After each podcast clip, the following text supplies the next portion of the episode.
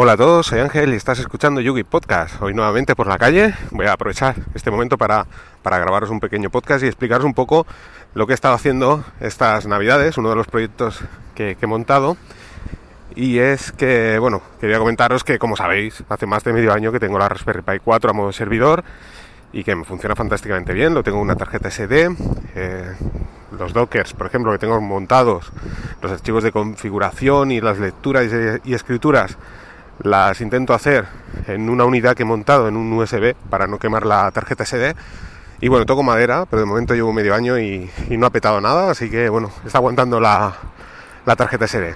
También el tema de la temperatura, que sabéis que, había problemas con, la temperatura, bueno, parece que está bastante controlado. Ahora tengo un disipador más grande y bueno, está en torno a los 40-45 grados. Así que bueno, digamos que esto más o menos lo tenemos controlado. Claro, muchos de vosotros diréis, ostras, Ángel tiene una Raspberry Pi 4 que habrá hecho de las Raspberries 3, porque si recordáis tenía dos, ¿no? solo una, sino dos. Una ha estado ininterrumpidamente durante tres años funcionando a modo servidor y la otra pues también ha estado pues perfectamente año y medio. Pues bien, eh, ahora mismo no las tenía funcionando y bueno, a diferencia de mucha gente que las deja en el cajón, eso que, solemos decir, eh, saca la Raspberry del cajón, pues bueno, he decidido, no, no, la he llegado a meter nunca y bueno, he buscado una utilidad y es que tengo un par de monitores de 17 pulgadas que, sí que no los tenía en el cajón porque no caben, pero sí los tenía en el fondo del armario, por así decirlo. Y bueno, pues eh, he decidido montar una distro que os hablé hace muchísimo tiempo, eh, yo diría que año y medio perfectamente, que es Recalbox, una distribución que te permite el emular máquinas recreativas y consolas de los años entre 80 y principios del 2000 y que funcionaba muy muy bien esta distro. Una de las ventajas que tiene esta distro es que no únicamente eh, sirve para esto, como por ejemplo RetroPie, no sé si ha cambiado, pero creo que RetroPie pues solo servía para esto. Esta distro también tenía una segunda parte, cuando arrancaba el menú principal te aparece la opción de poder arrancar Kodi, que es un reproductor multimedia. Entonces, pues me parecía muy interesante. Eh, como sabéis, los monitores eh, tienen solo eh, conexión, al menos los antiguos, claro, los de ahora no, los antiguos solo tienen conexión VGA. Claro, como sabéis, la Raspberry pues tiene salida HDMI. Los, monitores nuevos ya tienen ambas conexiones. Yo, por ejemplo, ahora estas navidades pues compré un monitor de, de 27 pulgadas Samsung y este pues tiene ambas conexiones. Y también pues iba por aquí un poco los tiros. Como sabéis los monitores en su mayoría por no decir todos no todos porque hay algunos que sí que tienen altavoces pero la gran mayoría no tienen altavoces. Entonces claro si por ejemplo para emular estas máquinas recreativas estas videoconsolas pues bueno ya, ya está bien no al final bueno pues si no escuchas la musiquilla del videojuego pues bueno tira que va. Pero claro si te pones a ver una película a través de Kodi pues si no tienes salida de, sonido, vamos, no tenemos sonido, pues como que no. Así que, bueno, pues busqué en AliExpress hace ya mucho tiempo un conversor que pasara, que al final es una, digamos, es un, un pequeño, una pequeña clavija, por así decirlo, que pasa de, de lo que es HDMI a VGA, de manera que te permite el poder conectar, esta vez sí, la Raspberry directamente a un monitor eh, de estos antiguos que solo tienen conexión VGA. También lo puedes hacer en el monitor nuevo como he hecho yo con este de 27 pulgadas Samsung que también lo he conectado y funciona perfectamente bien. Además este conector, que tan solo vale pues alrededor de, de 1,20€, tiene también una salida de, audio. Como sabéis por el HDMI no solo viaja la imagen, sino que también viaja el audio. Pero claro, eh, el VGA pues solo es imagen. De manera que en este en este pequeño eh, conector, pues como os digo, hay un jack de, de 3,5 donde podemos conectar unos auriculares, por ejemplo, o podemos conectar un altavoz Bluetooth. Así que bueno, pues en este en esta clavija lo que he hecho ha sido pues conectar un, altavoz Bluetooth, ahora sí con su amplificador como, como suelen traer, y bueno, pues ya tengo el sonido.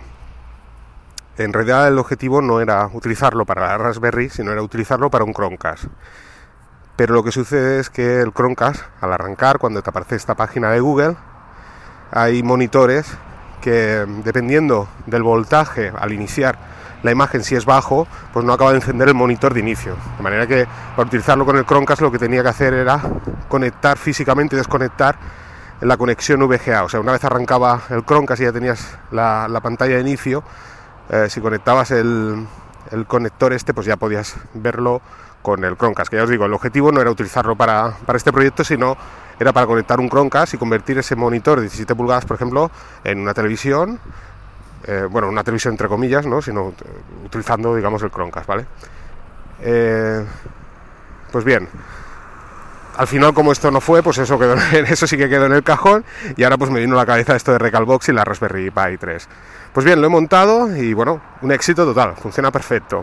Recalbox, una vez más, la vuelvo a, testear un año y medio después, como os digo aproximadamente, y funciona perfectamente bien.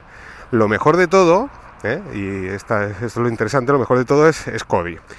Ya os hablé que existe la posibilidad de poder instalar add-ons en Kodi, que son, digamos, aplicaciones externas que podemos instalar en, en, este reproductor multimedia, que además, como sabéis, Kodi pues, reproduce prácticamente todo. No reproduce los archivos de 265, por ejemplo, al menos yo los que he probado no me funcionaban y tenemos también la limitación, que esto ya lo, sabemos de salida sin necesidad de probarlo, que como sabéis los archivos no tienen que exceder de un tamaño muy grande porque tenemos el famoso cuello de botella la Raspberry Pi 3. ¿eh? Sabéis que tenemos estas limitaciones cuando se transfieren archivos. Hay esta pequeña limitación. Esto no sucedería en la 4, pero en la 3 sí que lo tenemos.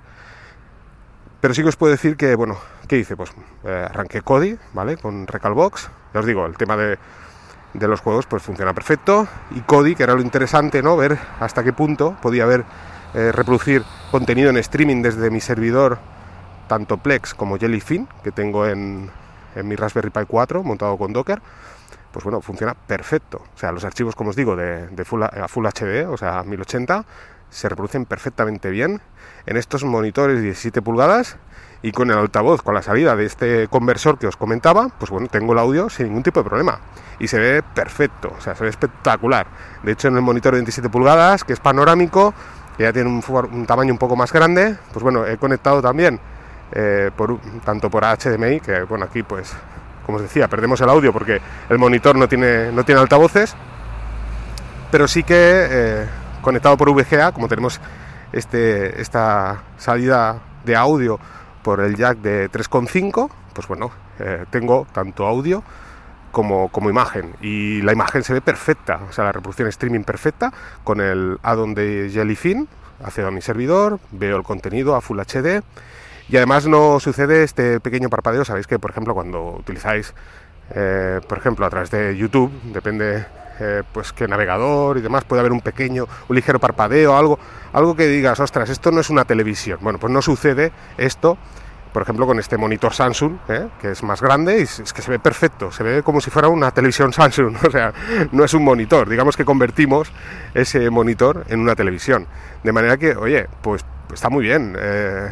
Bueno, el monitor este me, costó 139 euros, digamos que al final acabas teniendo una televisión de, de 27 pulgadas que no solo es un monitor y tiene esa, esa, limitación, aunque ya os digo, el objetivo no era utilizarlo de televisión, sino utilizarlo de monitor. Pero sí que es cierto que, bueno, al final acabas teniendo una televisión para poder ver contenido en streaming con servidores tipo como este, Jellyfin o Plex. Así que, bueno, esta es un poco la experiencia que os quería contar.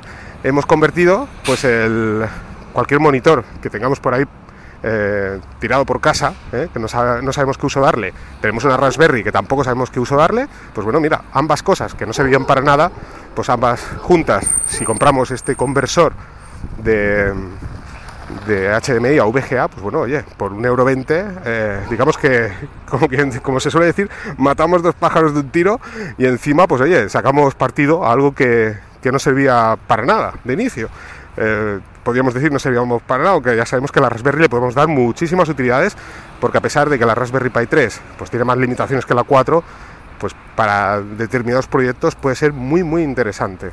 Así que no me extiendo mucho más. Espero que os haya gustado mi experiencia y bueno, ya sabéis que una, una utilidad más de, de la Raspberry Pi 3.